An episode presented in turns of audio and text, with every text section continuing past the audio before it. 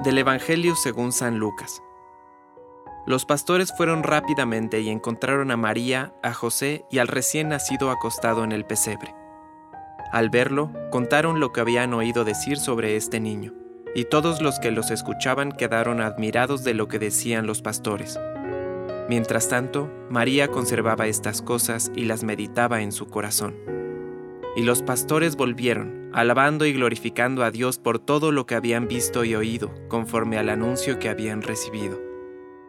Ocho días después llegó el tiempo de circuncidar al niño, y se le puso el nombre de Jesús, nombre que le había sido dado por el ángel antes de su concepción. Palabra de Dios.